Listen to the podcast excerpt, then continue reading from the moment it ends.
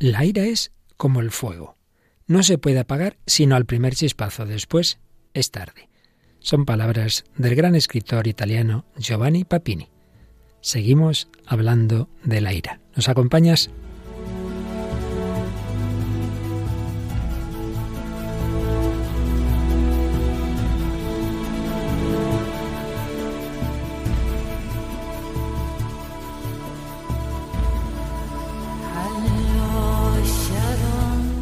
El hombre de hoy y Dios, con el padre Luis Fernando de Prada. Un cordialísimo saludo, muy querida familia de Radio María en España y en tantas otras naciones que seguís este programa. Nos está acompañando en este tiempo de cuaresma esta reflexión sobre uno de los pecados capitales, la ira, que como hemos visto siempre tiene un fundamento, una pasión de algo que en sí mismo es bueno, pero que tantísimas veces se desordena. Bueno, pues hoy avanzamos un poco más ya entrando en la recta final de lo que reflexionamos sobre esta pasión y vamos a ir a lo más práctico, cómo hacer para que no se nos desordene, para que realmente nos controlemos, para que sea esa reacción en fortaleza, pero unida a la caridad y a la mansedumbre, la que el Señor nos conceda. Y sin ninguna ira, sino muy a gustito. Aquí estamos una semana más. Paloma Niño. Hola Paloma, ¿qué tal? Muy bien, Padre Luis Fernando, aquí encantada de estar en el programa. Y además, Paloma, más todavía porque te vas a Fátima, te vas a Fátima a retransmitir la hora santa por la paz, precisamente. Casi, casi que terminamos el programa y salgo corriendo para allá. Pues más o menos, más o menos. Pues por si alguno no se ha enterado, mañana, mañana a las 9 de la noche, hora española. Cada nación es otra hora distinta, obviamente. 8 hora portuguesa, pues desde la parroquia de dos pastorciños, ¿verdad? Claro, desde Fátima, retransmitís, porque Nicolás y tú allí, allí estáis. Sí, para allá nos vamos. Vamos a retransmitir ese Rosario por la Paz que tiene esa vocación mundial, con la cual se van a unir más de 70 santuarios, sin contar iglesias. Solamente hablamos de santuarios. imagínate lo que se va a armar. familias y todo el mundo está llamado para esa hora todos rezar en el mundo unidos por la paz. También desde casa, los que no podéis acercaros a ninguna iglesia, pues a esa hora estaremos retransmitiendo también para llevar el rosario a todos. Claro que sí. Bueno, pues por la paz. Pero la paz empieza en el corazón, por eso con la oración, con la Eucaristía, con la confesión, pues es el mejor camino. Pero también nuestra reflexión, nuestra pedir luz al Señor nos puede ayudar. Y es lo que vamos a hacer en este programa, que realmente el Señor nos conceda esa paz y esa mansedumbre. Pero antes de recordar o señalar los titulares de lo que hoy vamos a tratar, como siempre, algún mensajito de los que hemos recibido. Pues hoy hemos seleccionado dos comentarios de los que nos habéis hecho a través de las redes sociales, en este caso a través de la página de Facebook del programa, que os invitamos también a visitar, El hombre de hoy y Dios, y además si le dais a me gusta, pues ya recibís nuestras notificaciones. Y tenemos el comentario de Rocío Parrilla que nos decía, qué fantástica serie de programas, gracias infinitas a Radio María por tantas referencias fílmicas y bibliográficas que nos ayudan a tantos. Y luego tenemos un comentario de una Radio María hermana, que igual también estamos conectados por las ondas, en Radio María Nicaragua, que nos dice, siempre retransmitiendo este tan excelente programa de España. Saludos. Pues claro que sí, un saludo muy grande a todas esas radios. Pues sí, Nicaragua es de las primeras que empezó a retransmitir este programa, El hombre de hoy y Dios, y les tenemos muy presentes y mañana en esa oración pues todavía más. Y bueno, pues hoy vamos a ir bajando ya a lo más práctico, digamos, de nuestra reflexión sobre la ira y los aspectos psicológicos. Ya sabéis que este programa tiene esa vocación de diálogo con la cultura contemporánea y que en este bloque en el que estamos lo estamos haciendo sobre todo con la psicología, con la filosofía, con la ética, pero hoy, como digo, vamos a bajar ya pues a aspectos muy concretos, muy prácticos de cómo unos consejos que nos pueden ayudar a no dejarnos llevar, a descontrolarnos de, nuestras reacciones por esas injusticias, por esas indignaciones, en fin, por todo aquello que hemos visto en programas anteriores.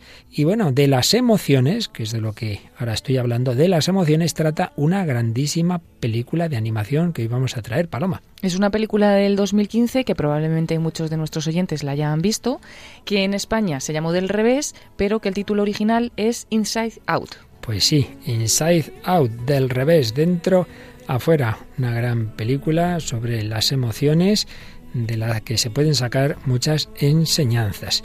Y de las emociones vamos a hablar mucho siguiendo una famosa obrita eh, de un jesuita que ya falleció, el padre Narciso Irala, Control Cerebral y Emocional, manual práctico de, felicidad. Era un hombre que, que, juntaba consejos espirituales y psicológicos.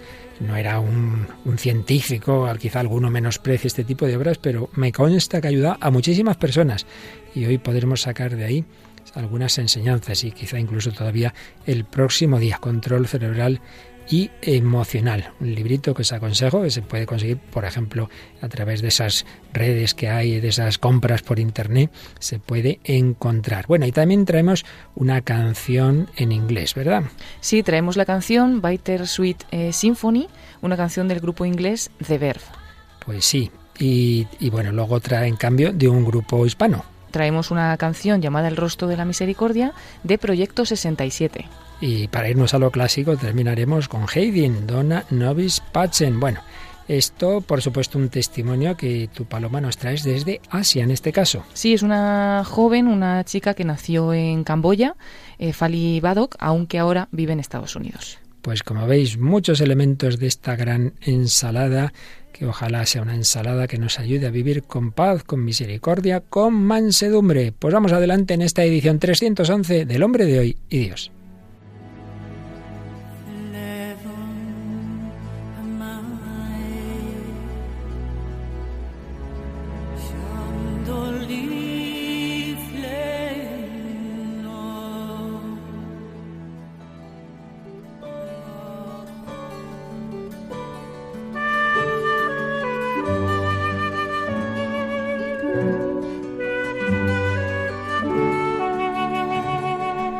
Padre Narciso Irala fue, ya falleció, jesuita que, que, bueno, tuvo momentos difíciles, depresivos, etcétera, pero eso le ayudó a profundizar en todos estos temas de cómo se relaciona lo espiritual, lo psicológico, lo médico, y bueno, publicó varios libros, quizá el más, o sin quizá el más difundido, un librito, Control Cerebral y Emocional, editado y traducido en muchísimas lenguas.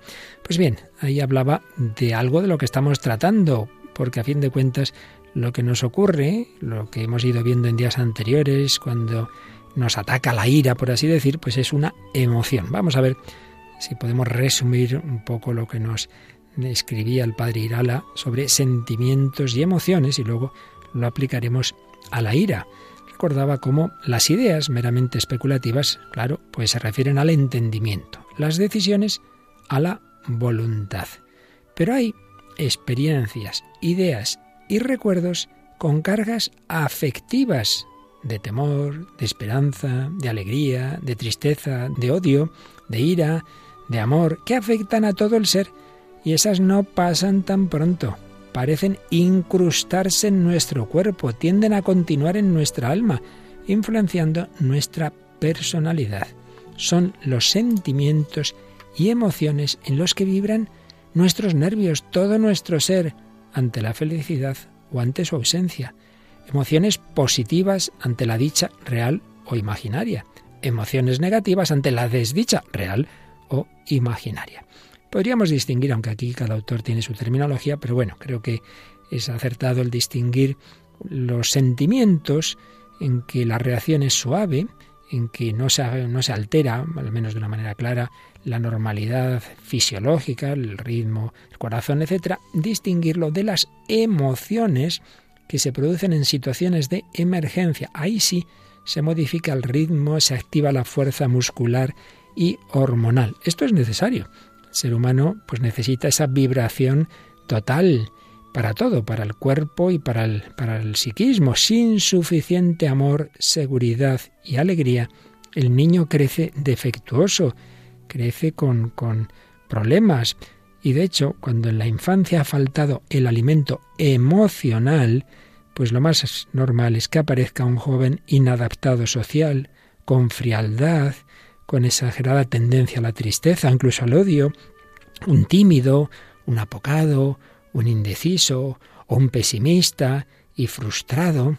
Lo mismo que una infancia desnutrida, pues podría producir un candidato a otro tipo de de enfermedades. Por otra parte, claro, una sobrealimentación prolongada de emociones positivas o negativas, pues claro, también afectará, todo, todo, todo afecta a nuestra vida. El exceso en intensidad y en duración de las emociones negativas como la ira, el temor y la tristeza puede dejar al psiquismo muy condicionado, inclinado al disgusto, a la inseguridad, a la frustración, sobre todo cuando esto se ha sufrido en la infancia, con un cuerpo y un alma mal preparados para sobrellevar esa lucha.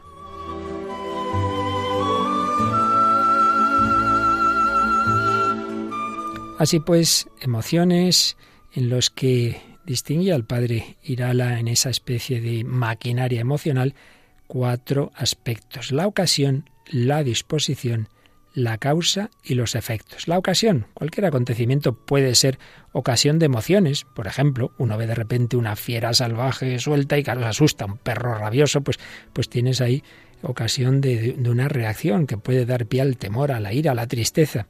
Al revés, la presencia inesperada de una persona querida, sus palabras de aliento, pues serán ocasión de amor, seguridad y alegría. Ocasión. Disposición. Disposición.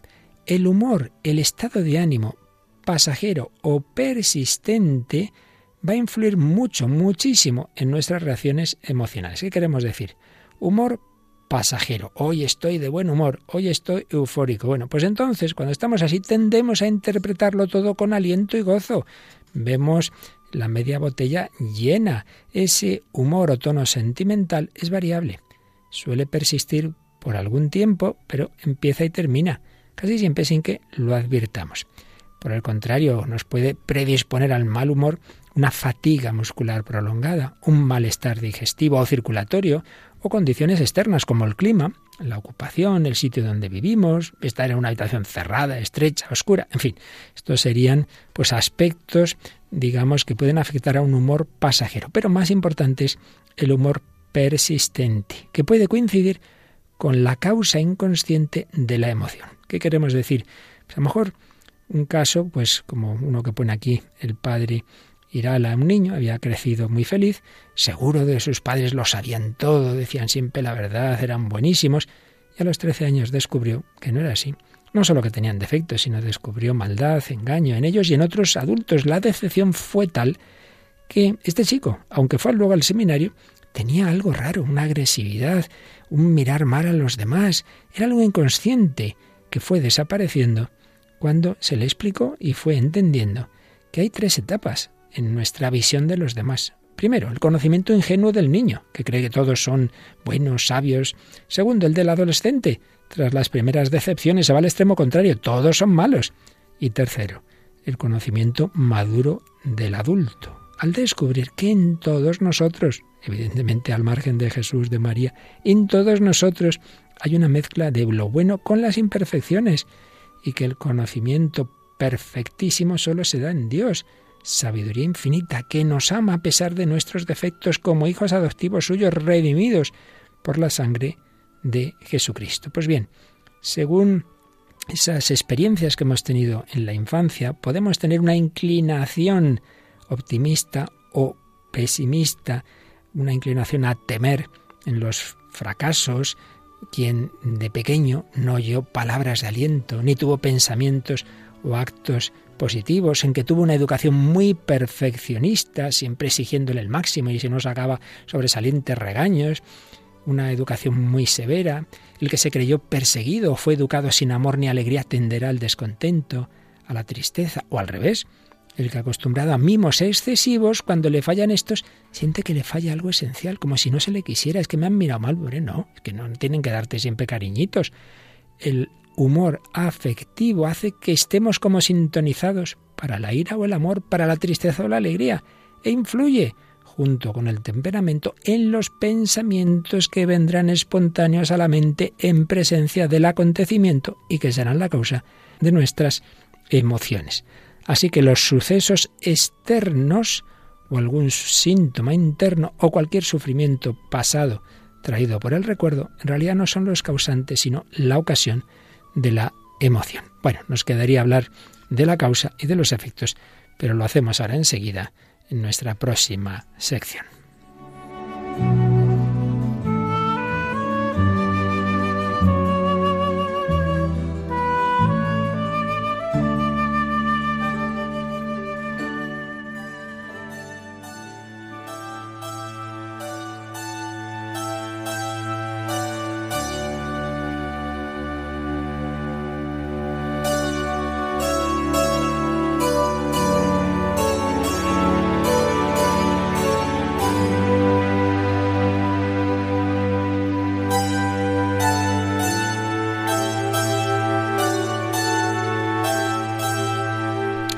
Aquí seguimos en Radio María, en El Hombre de Hoy y Dios, hablando hoy de las emociones dentro del contexto del tratamiento que estamos haciendo desde hace ya varios programas sobre la ira y sus referencias, digamos, psicológicas, éticas y espirituales. Hoy en este planteamiento más, digamos, práctico, psicológico, pero que todo está relacionado, por supuesto, también con nuestra vida espiritual. Estamos siguiendo hoy resumiendo al padre Narciso Irala, control cerebral y emocional, porque no somos espíritus puros, no somos ángeles. Nuestra alma, nuestra espiritualidad se da en una psicología en la que hay, pues eso, unos, unos humores, unas predisposiciones físicas, una historia personal, en fin, de todo esto nos estaba hablando el padre Irala y hemos visto cómo en la maquinaria emocional nos ha hablado de ocasión y de disposición. Y luego la causa, ¿cuál es la causa ya de, de una emoción? Bueno, en realidad es el yo, es la manera como cada uno de nosotros piensa al relacionar un determinado acontecimiento con su propia felicidad. Una felicidad que uno relacionan con su comodidad, salud, riqueza o antojos y otros pues con un ideal, con la virtud, con el honor, con Dios. Entonces, podemos decir que hay emociones razonables cuando el yo, el yo que relaciona y que piensa, pues es a veces la razón, entonces lo que, lo que estamos pensando es razonable, entonces nuestra emoción, pues vale, razonable y útil porque estoy partiendo de una visión de la realidad que es correcta. Pero en cambio, si la imaginación está exaltada, por la pasión, por el humor, por el instinto, por esos condicionamientos previos que hemos tenido en la vida, como decíamos antes, entonces puede ser una emoción dañosa la que analiza el suceso. Entonces nuestra ira o nuestro temor serán exagerados y dañinos y esas son las emociones descontroladas que destruyen la salud y la felicidad. Hay emociones negativas básicas, esto ya lo estudiaron los, los filósofos griegos, si nos parece que hay un acontecimiento que, que corta el camino a nuestra felicidad como una especie de obstáculo insuperable, pues entonces pues nos vamos a poner muy tristes, muy tristes. Eh, esa felicidad sin, sin que no se puede conseguir tiene un signo negativo. Si pensamos que es un obstáculo superable, tendemos a destruirlo y ahí está la ira. Hay que luchar contra esto. Si vemos en él un peligro, que no podemos superar, hemos dicho la tristeza y también el temor. Pero si es una pérdida, de pérdida ya que definitiva, es simplemente la tristeza. Por tanto, ira, temor y tristeza. Emociones positivas. Pues ahí en cambio tendremos el amor, la seguridad o confianza y la alegría. Y por estas emociones pues nos abrazamos con la felicidad, la aseguramos, la gozamos y producen en nosotros euforia, claridad mental, distensión muscular, actividad de los cambios nutritivos, de las defensas orgánicas. Es impresionante cómo todo está relacionado. Personas que se dejan llevar de la tristeza enseguida se cogen enfermedades muchísimo más fácilmente que quien tiene una actitud positiva ante la vida. Bueno, no voy a seguir más, que ya me estoy alargando demasiado, sin que Paloma nos traiga ya la película, la película que precisamente habla de las emociones y de la cual escucharemos algún fragmento, una película de animación. Cuéntanos. Sí, es una película muy simpática, ¿no? De animación, que además en los premios Oscar del año 2015 ganó, ganó el premio a la mejor película de animación. Fue hecha en Estados Unidos eh, con el título Inside Out y aquí en España pues trajo el nombre de Del revés. Y un poquito la sinopsis es que Riley es una chica que disfruta o padece toda clase de sentimientos diferentes, alegría, tristeza, asco, etcétera y ella normalmente pues ha tenido una vida marcada por la alegría, pero mm, de repente ve que tiene otro tipo de emociones también en su vida, no entiende muy bien por qué tiene que existir, por ejemplo, la tristeza. Y hay una serie de acontecimientos que hacen que esa alegría y esa tristeza se mezclen en una peligrosa aventura que da un vuelco en su vida. Bien, pues vamos a escuchar primero creo que son los primeros compases de, esta película, un poco resumidos siempre, o muchas veces, pues claro, lo que se ve en la pantalla, como aquí no lo podéis ver, pues a veces tenemos que resumir un poco, pero escuchamos, pues cuando nace la niña, y cómo, mm, digamos, aquí se, van, se juega con que las emociones son determinados personajes, determinados eh, seres que aparecen ahí en esa película, en esos dibujos. Se oye a los padres que están viendo a esa niñita, se oyen las emociones de esa niña que va avanzando eh, a lo largo de su vida. Entonces, cómo esa infancia, cómo esas emociones son importantes en nuestra vida. Y oímos a un par de emociones, el asco y la ira. Eso es, a ver esa boquita. Mmm, esto es nuevo. ¿Será seguro? ¿Y eso qué es? Ah. A ver, cuidado, estoy detectando un olor peligroso alto ahí. ¿Qué es eso? Esta es asco. Básicamente impide que Riley se envenene física y socialmente. Eso no es brillante ni tiene forma de juguete. ¡Quietos! ¡Es brócoli! ¡Caca! Bueno, os he salvado la vida. Ya, de nada. Si no te acabas la cena, te quedarás sin postre. Eh, ¿Ha dicho que nos quedaremos sin postre? Este es Ira y pone mucho cuidado en que las cosas sean justas. Con que esas tenemos, ¿eh, abuelete? ¿Sin postre? ¡Ah, claro! ¡Vamos a cenar cuando tú te cenes esto! Ray, Ray, aquí viene el avión. ¡Ah! ¡Oh! un avión. Ahí viene un avión, amiguetes. Un avión.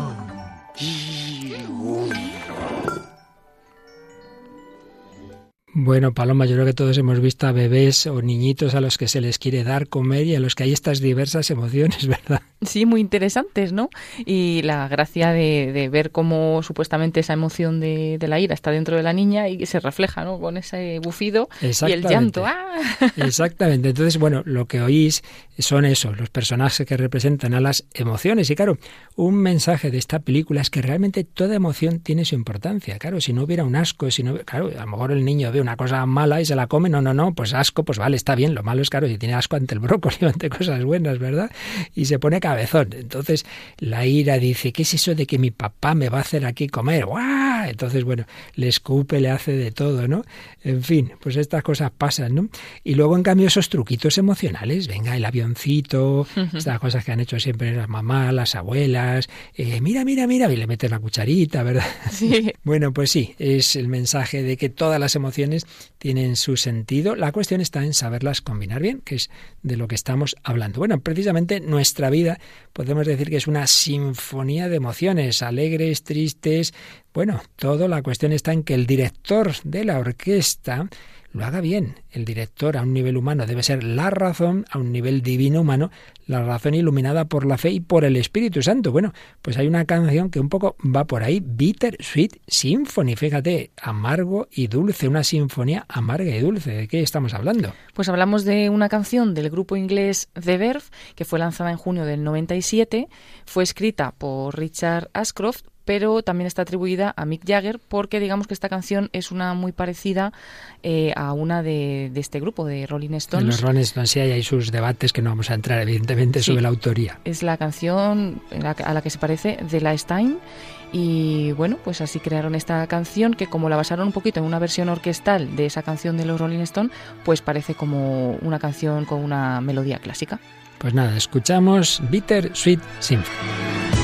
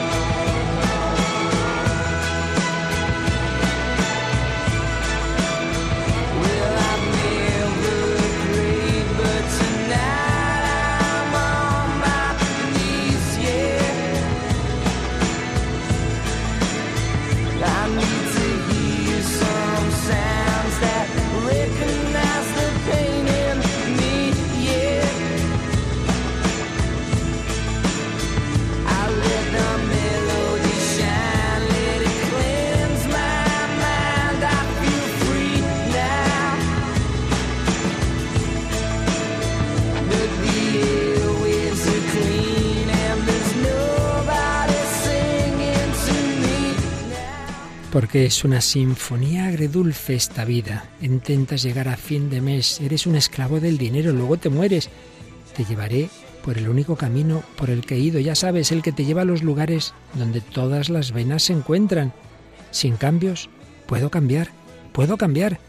Pero estoy aquí metido en mi molde, en mi molde, pero soy un millón de personas diferentes de un día para otro. No puedo salir, cambiar del molde. No, no. Bueno, nunca rezo, pero esta noche estoy de rodillas. Necesito escuchar algunos sonidos que reconozcan el dolor que hay en mí. Dejo la melodía brillar, dejo que limpie mi mente, ahora me siento libre. Pero las vías respiratorias están despejadas y ahora no hay nadie cantándome.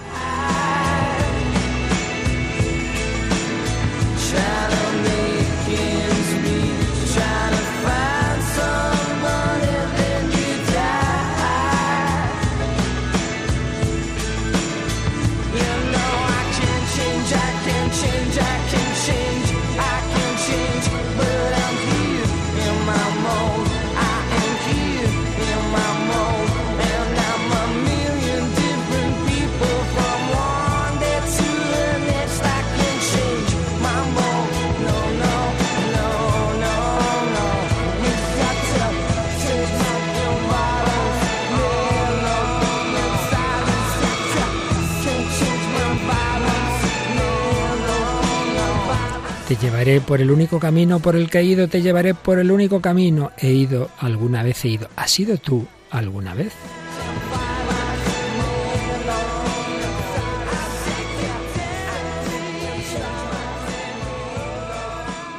Pues aquí seguimos en El hombre de Dios, Paloma Niño, y quien nos habla el padre Luis Fernando de Prada. Acabamos de escuchar esta famosa composición Bitter Sweet Symphony. Pues sí, nuestra vida es esa sinfonía, pero lo importante, como decíamos, es que todas esas emociones que tienen su sentido, que tienen su lugar, estén regidas por la razón, pero mucho más para nosotros por la fe, mucho más por el amor. Bueno, y hay vidas muy difíciles en las que de pequeños, pues lo que se ha sufrido es mucho y uno diría, buf, esta persona como nos decía el padre Irala, ya está predispuesta a la tristeza, al temor, y sin embargo la gracia de Dios es todopoderosa. ¿Qué testimonio nos traes, Paloma? Pues hoy vamos a hablar de la historia de Fali Badok, una niña nacida en Camboya que ahora está en Estados Unidos, ahora ya es, ya es joven. Y bueno, un poquito por, por comentar la historia, en abril de 1975, el Partido Comunista de Camboya, tomó el control de, pues, de este país asiático de tradición budista, ordenaron evacuar las ciudades, trasladaron a casi toda la población al campo en condiciones de esclavitud. Los intelectuales, también los que sabían leer, escribir, los que habían sido funcionarios, los cristianos, los que hablaban lenguas extranjeras o conocían algo de Occidente, todos ellos fueron masacrados. Eh, después seguirían las matanzas también con cualquier excusa y se considera que entre un millón y medio y tres millones de camboyanos murieron asesinados por este régimen en campos de muerte, en hambrunas planificadas, etcétera. Eh, bueno, todo, todo un desastre, ¿no? Entonces esta chica, Fali Badok, cuando pasó todo aquello tenía cinco años. Entonces eh, llegó un día muy complicado en su vida en el cual eh, le quitaron a su padre, se llevaron a su padre y a toda la familia la enviaron a campos de trabajo. Su padre presidía un banco rural en Camboya y había estudiado en Estados Unidos. Este Partido Comunista de Camboya se llevó a toda su familia a un campo de trabajo en medio de la jungla, al norte del país, y ella recuerda perfectamente cómo los soldados se llevaron a su padre y cómo ella corría detrás de ellos. Su madre finalmente la cogió del brazo y le dijo Papá volverá pero papá no volvió nunca. En los siguientes tres años, eh, Fali también vio morir a su hermano en esa selva en la que estaban, en un lugar de trabajo, de hambre y de muerte, vio cómo su madre lo enterraba, después vio también morir a una de sus hermanas y vio también cómo su madre la enterraba. Y bueno, finalmente hubo una guerra en Vietnam del Sur que derrocó a este Partido Comunista. Y al acabar, eh, esta familia que había tenido 12 miembros, solamente había quedado la madre y cinco hijos, eh, dos de ellos habían tenido la suerte de estar fuera estudiando en el extranjero en esos años y volvieron todos a un campo de refugiados a Tailandia. Allí consiguieron pues estar un tiempo y llegar a Estados Unidos como refugiados. Su madre había sido educada como católica, nunca perdió la fe, pero no transmitió esa fe a, a la niña porque no pudo tampoco, por ejemplo, bautizarla. Sin embargo, ella, Fali, no dudaba de que Dios existía, pero se preguntaba cómo podía permitir tantas atrocidades y tantas maldades, y cómo podía ser pues eh, una, como una fuerza ciega que era ajena al sufrir de las personas. Pero bueno, pasó el tiempo, Fali se casó también con un católico y alguna vez lo acompañaba a misa, pero en realidad no le interesaba nada la fe. Pero en 2004, con 34 años, pudo volver a Camboya en un viaje. Al ver la inmensa pobreza de ese país, se sintió llamada a hacer algo y a salir un poco de sí misma. Entonces empezó en su vida un proceso de insatisfacción. En 2007, por primera vez, rezó a Dios, a Jesús, tal y como había visto hacer a su madre alguna vez, y era la primera, primera vez que lo hacía. Le dijo, Señor, si tú eres el Dios que siempre oí, ayúdame, muéstrame cuál es el propósito de mi vida. Tras esa oración, dice que sintió como su vida cambiaba un poco en una dirección que le permitía conocer a Dios personalmente, no solo saber cosas a través de su madre, como cuando era una niña, sino conocerle personalmente. Y en la Pascua de 2015 hubo otro gran acontecimiento y es que vio una serie, una teleserie sobre la Biblia. Entonces, cuando vio el momento de, de la pasión, Viendo a Jesús llevar la cruz, sintió que ella tomaba el lugar de Jesús y que podía sentir físicamente su dolor y el peso que él cargaba. Entonces en ese momento rezó y le dio gracias a Jesús porque quita el pecado del mundo. Y a partir de ese momento empezó a visitar iglesias cristianas de distintas denominaciones, buscando pues conocer un poco más a Jesús. Finalmente llegó a la conclusión de que el catolicismo tiene todo bajo un solo techo y que otras denominaciones tienen solo fragmentos de esa plenitud y empezó a acompañar a su madre a misa. Así lo estuvo haciendo, también eh, teniendo una profunda fe, hasta que su madre murió en septiembre de 2018 empezó a entender que Dios había hecho muchos milagros en su vida, como sacarles salvos de esa jungla en la que habían vivido tras la guerra y traerles a Estados Unidos. Y estudiando la Biblia vio también eh, que todo lo malo que había pasado fueron maldades realizadas por los hombres, no obras de Dios. Después está intentando escribir un libro sobre, sobre lo que ha vivido que dice que cambia mucho al haber conocido a Jesús, cambia mucho ese enfoque que le va a dar al libro, pero que al entrevistar a algunos genocidas ha contrastado la pobreza espiritual que tienen, y algunos de ellos se han arrepentido de sus crímenes y se han hecho cristianos. Los camboyanos, dice ella, que no conocen a Jesucristo, pocas veces o nunca consiguen perdonar o entender el perdón. Para perdonar, dice que ya ha podido perdonar y que lo necesario es conocer a Jesucristo, que si no sería imposible después de todo lo que vivieron pero que perdonar es necesario para reconstruir la humanidad y restaurar la pérdida y el dolor. Ahora vive como una cristiana comprometida, está en un grupo de apostolado de laicos que ayudan a personas con dificultades y anima a todos a perdonar y seguir adelante, evitando la guerra, que no solo es la que vivió ella, sino la que vive nuestro corazón, que puede ser un divorcio, una enfermedad, una depresión y muchas cosas que nos atacan por dentro. Y bueno, ya ha cambiado mucho su vida y actualmente se prepara para recibir el bautismo en la próxima vigilia pascual. Qué maravilla. Pues la verdad es que si hay un sufrimiento es el que esta niña vivió y que podríamos decir, pues ya nunca estará eh, positiva, esperanzada y cómo el Señor ha sido capaz pues de ir sacando todo ese fondo y hacerle entender desde, desde la fe. Eso que ha dicho, los mismos acontecimientos, el recordarlos, el escribirlos ahora mm, vividos desde la unión con Jesús, cambia, cambia el enfoque sin quitar todo ese drama. Realmente uno de los genocidios más horribles de la historia de la humanidad, que se habla muy poquito de ello, porque aquí eh, ya sabemos que hay la selección de temas y todos los terribles horrores del, del comunismo en, en el siglo pasado y en el presente, pero desde luego en el pasado terrible, uno de ellos este, pues es que no es ninguna, es que pensar que es más o menos un tercio de la población la que fue aniquilada. Impresionante. Pero como el Señor ha sido capaz de cambiar el corazón de esta chica y que ahora lo que quiere es repartir ese amor que ella ha recibido. Así que, Paloma, si te parece, vamos a escuchar una canción que nos habla del rostro de la misericordia, responder al mal con el bien. ¿De qué grupo es?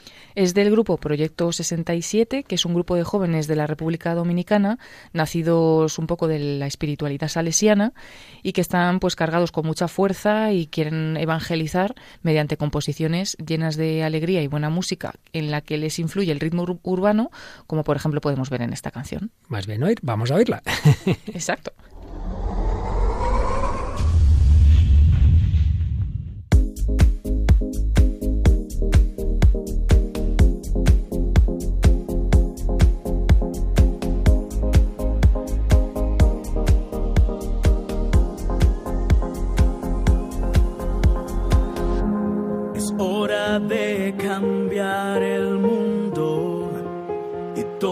empieza por ti y es hora de brindar esperanza, paz y amor.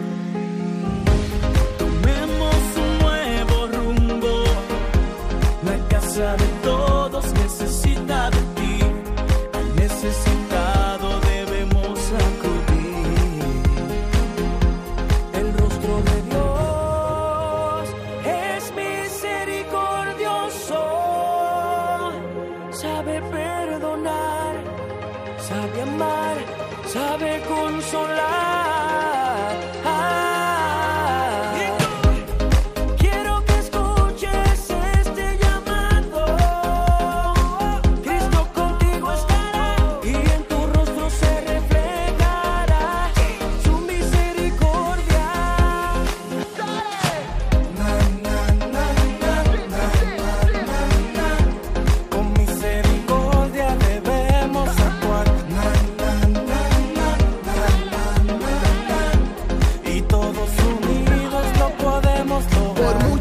Se te ha olvidado que la misericordia tiene una vía. No puede ser, es triste ver que la experiencia del perdón desaparece cada día. Enseña, ayuda al necesitado, acompaña que está solo, ayúdalo como hermano, siendo el ejemplo del Padre.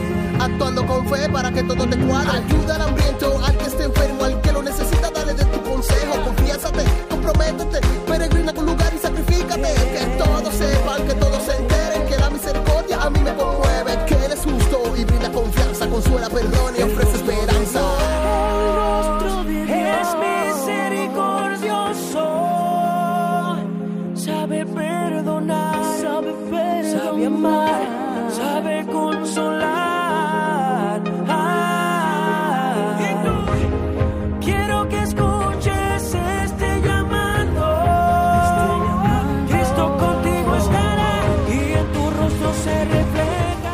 Pues así supo y sabe perdonar Fali Badok, que sufrió ese terrible genocidio en Camboya, que ha perdonado y que ve como aquellos compatriotas cristianos que han conocido a Jesús tienen esa capacidad de perdón, pero otros no. Pues sí, cómo ayuda esa unión con Jesús. Los hechos están ahí, son los mismos para uno y para otro, pero se enfocan de distinta manera, reaccionamos de distinta manera. Por eso seguimos viendo cómo hay esas emociones negativas que nos hacen daño hasta físico. Esa emoción del temor, de la tristeza ante una pérdida irreparable. Pero lo que nos importa es que vayamos reaccionando con esos planteamientos que nos dan todo lo contrario, el amor, la seguridad y confianza, la alegría.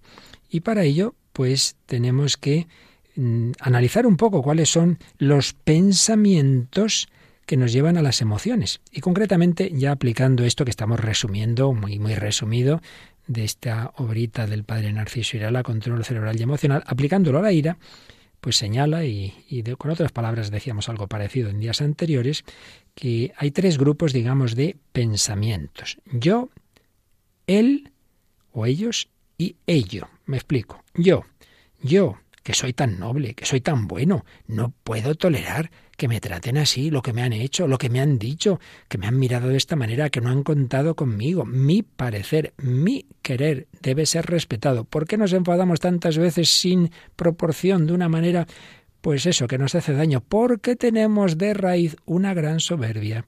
Y es que recordad que vimos muy a fondo que el pecado capital de todos los pecados capitales es la soberbia, que está detrás de los demás. ¿Por qué me enfado? Porque a mí me han hecho esto. El se a mí es de una soberbia de que me creo que, vamos, a mí nadie me puede toser, que soy el más importante. Parece mentira, que no han contado conmigo. A mí decirme esto, la raíz de la ira muchas veces es la soberbia, la cual puede tener raíces a su vez más o menos conscientes o inconscientes. Por ejemplo, si desde pequeño a un niño le han hecho creerse superior o que su raza es superior, entonces ve a los de otra raza y los desprecia, o siempre le dieron todo lo que quería, le dejaron salir con sus caprichos, claro, ahí hay una raíz educativa que no sería culpable en la persona, pero ahí está el problema. Entonces, yo, yo que soy tan estupendo. Segundo, él, ella, ellos, los que me están atacando, son malos, son injustos.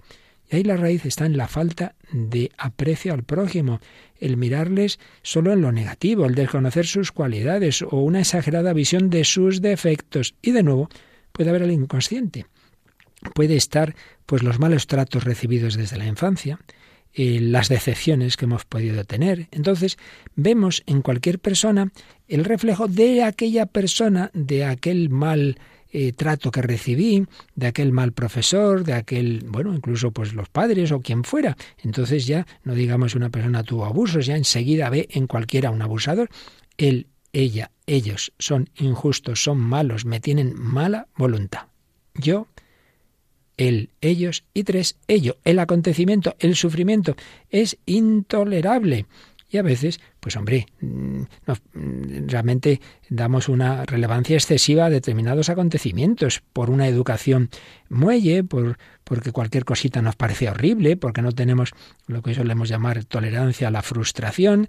Entonces, enseguida eh, de todo hacemos un, un drama, un drama que nos lleva a la ira. Bueno, pues Paloma, vamos a escuchar otro corte de esta película que hemos traído hoy, el título español del revés, el original Inside Out. La niña que oíamos un poquito como de pequeñita la querían dar de comer, ahora ya va entrando en la adolescencia, que es donde está el tema de la película, ¿no? Eh, ese cambio que se produce, por qué, qué emociones ha habido. Entonces lo típico, una escena muy típica, están los padres cenando con la niña, la niña ha llegado del colegio, la notan rara, le preguntan. Entonces no os extraña que oiréis las voces de los padres, pero luego oímos esas emociones, esos personajes que representan las emociones, que son las que están mezclándose en la cabeza de la niña. ¿Qué reacciones va a tener ante esas preguntas? Vamos a escuchar. Riley, ¿qué tal el cole? ¡Quitad! Yo haré de alegría. El cole genial, ¿vale? Riley, oye, ¿va todo bien? Nos ha mandado a paseo, señor. ¿De qué va esta? Riley, no me gusta esta nueva actitud. Te voy a dar yo actitud, abuelete. No, no, no, no, tranqui. Déjame en paz, me estás agobiando. Detecto alto nivel de chulería. Pasamos a alerta 2. Ya lo habéis oído. Alerta 2. Escucha, no sé de dónde sale esta falta de respeto, señorita. ¿Quieres probar de esto, papi? Pues toma del frasco. No, pues, pues... Aquí viene. Preparad el dedo. Llaves en posición. Lanzamiento a su señal, señor. ¡Dejadme en paz! ¡Fuego!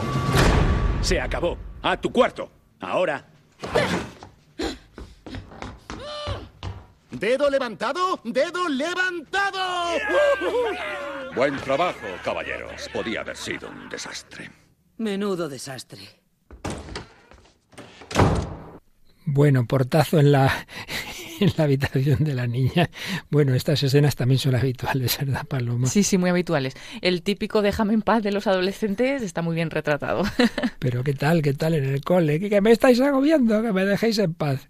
Bueno, pues sí, ahí tenemos pues la vida real, todas esas emociones que, que, juegan ahí en ese corazón, en esa persona. Y es que, repetimos, no somos espíritus puros, no somos ángeles.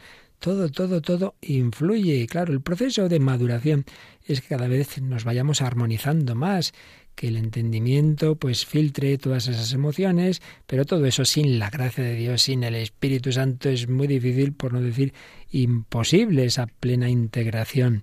Pero bueno, con todo hay que contar y tengamos en cuenta que todo esto, decíamos, afecta al cuerpo. Los acontecimientos, los estímulos, sigue recordándonos el padre Irala, llegan por los sentidos o por la memoria hasta la corteza cerebral. Y si estamos atentos, serán analizados serenamente por la razón, pero también, como indicábamos antes, matizados por nuestro estado de ánimo. Y entonces los interpretamos muchas veces mal. Entonces, si vemos en ellos o creemos que hay algo contra nuestra felicidad, pues claro, hay pensamientos negativos y entonces saltan esas señales de alarma que aparecen en esta película, en esas emociones, unas señales de alarma que llegan al hipotálamo, en la base del cerebro, pidiendo que toda la fuerza emocional se libere para proteger nuestra dicha, nuestra felicidad. Ese hipotálamo es como la sala de máquinas de la emoción y responde al instante lanzando a la lucha al sistema nervioso vegetativo. Y entonces, ¿qué es lo que nos pasa, no? Bueno, tú que eres deportista, dice que los músculos se ponen enseguida en actitud de lucha. Es así, ¿verdad? Es así. Sí, sí, sí, es así. y si la emoción fue intensa, pues pone también en sobreactividad a las glándulas de secreción interna. Y claro, toda la química del organismo pues se altera, ¿no? El tiroides, la glándula de la emotividad y la irritabilidad aumenta su energía. Claro, por eso la niña acaba dando ese puñetazo en la mesa y el Claro, si la tensión y esos cambios químicos fueron muy intensos y sobre todo si se repiten mucho o se prolongan demasiado, Paloma, ¿qué puede pasar? Que puede afectar a todo el organismo. Y por eso están las enfermedades que uno dice, pero bueno, pero ¿por qué va esto mal? dice, pero si el, el órgano está bien, el órgano está bien, pero hay un funcionamiento malo que tiene un origen psíquico. Por eso todo ese mundo tan impresionante y tan actual, ¿no? De las enfermedades de origen psíquico, ¿no te parece que es muy real? Sí, es totalmente real que muchas veces, pues eso, dices, si si vas al médico tienes un dolor o tienes un problema, pero no sabes muy bien dónde está el origen y muchas veces vienen de estas cosas más internas, ¿no? De estas emociones. Totalmente, porque las emociones afectan a los órganos y por eso es hasta eso, un tema de salud física, el que llevemos una vida espiritual, con paz, con mansedumbre, que no quiere decir así ser un fofo que no reacciona, pero esto que estamos diciendo, ¿no? De esa manera proporcionada y desde una visión capaz de perdonar, por ejemplo, eso hace tener mejor salud. Si es que al final es lo de siempre. Si la vida cristiana nos hace felices y viceversa, si nos dejamos llevar del pecado, hasta la salud se va a resentir. Y además cada vez hay más estudios de campo, esto veo en Estados Unidos, hacen muchas cosas de estas, en que está cada vez más y más, hay un montonazo de estudios comprobado que que las personas con una vida de fe, de esperanza, cómo eso ayuda a la salud, cómo ayuda a superar depresiones, cómo ayuda hasta el cáncer, por ejemplo, ¿no? Es más fácil el, el, buen efecto de las diversas terapias si ayudan las emociones que a su vez vienen ayudadas de una visión positiva de fe y de esperanza. Realmente es la integración de todo nuestro ser. Es impresionante pensarlo y luego también, pues por ejemplo, ese todo ese mundo de la vida espiritual que nos puede ayudar, ¿no? Eh, también qué pena que muchas veces eh, intentan llevarse ese, ese, punto espiritual a técnicas de relajación, mm, a mm. cosas que empiezan a surgir por todas partes y al final lo tenemos en la oración, ¿no? De toda la vida. Sí, sí, por supuesto, sin descartar que también puedan venir bien, por ejemplo, eso, determinadas formas de relajación, etcétera, pero sin ninguna duda, sin ninguna duda, el medio principal y más barato, dicho sea de paso, de, alcanzar la paz es el que nos viene de lo alto. Pues vamos a terminar así. Seguiremos el próximo día aplicando más al tema de la ira, todo esto del control de las emociones, que tan estupendamente resumía el padre Narciso Irala pero vamos a pedir al Señor esa paz, esa paz que viene de lo alto y precisamente lo hacemos con una composición clásica del gran eh, compositor Haydn, Dona nobis pacem, Señor, danos la paz, lo que decimos en la Santa Misa antes de comulgar. Señor, danos la paz.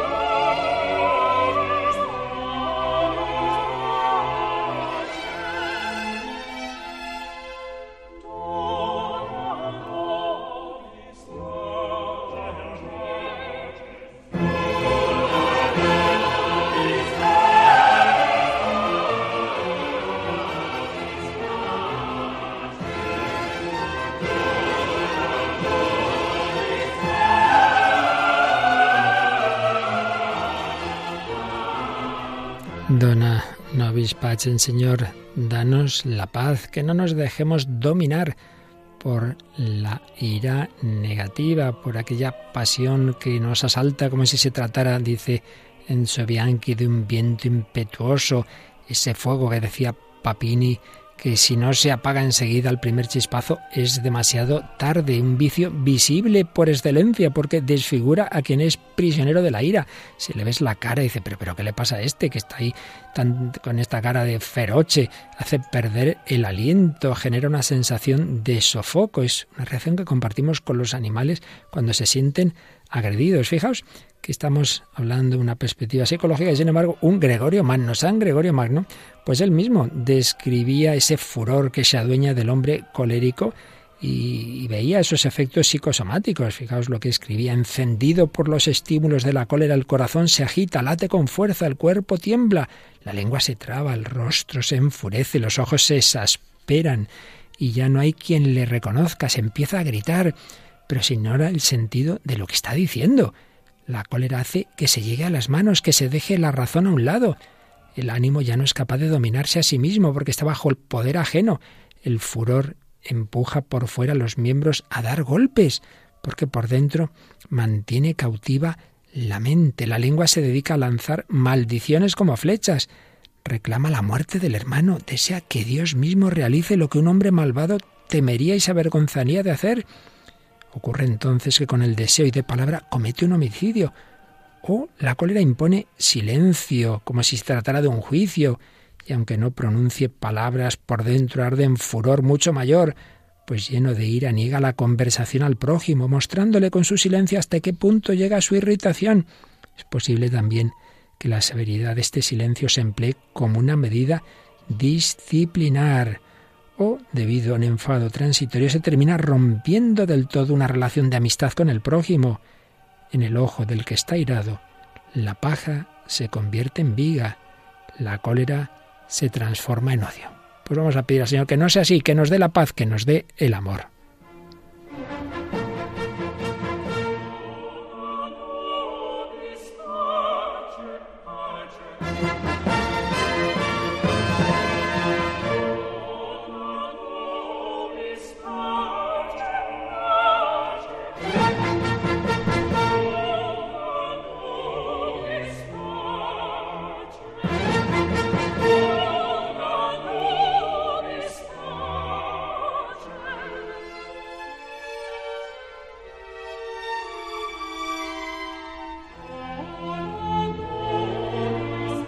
Pues frente a esas reacciones pidamos el don del Espíritu Santo, Señor.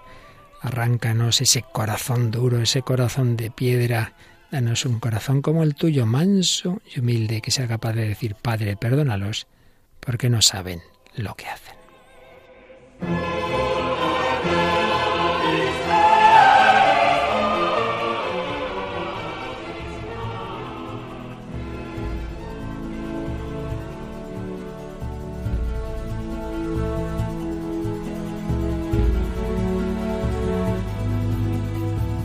Pues así termina esta nueva edición del Hombre de Dios sobre la ira, esa reflexión psicoespiritual sobre esas emociones en las que intervienen tantos factores y que creo que nos ha ayudado a comprender que la verdadera vida espiritual desde la fe, desde la esperanza del amor, nos ayuda hasta a nuestra salud física y por supuesto al bienestar psicológico, a tener actitudes positivas, saber que todo en esta vida es limitado que sí, que hay que saber luchar, no estamos defendiendo un quedarnos tan panchos como decimos por aquí ante el mal, pero sí el que no tengamos esas reacciones desproporcionadas y que acaban haciéndonos daño en todos los sentidos.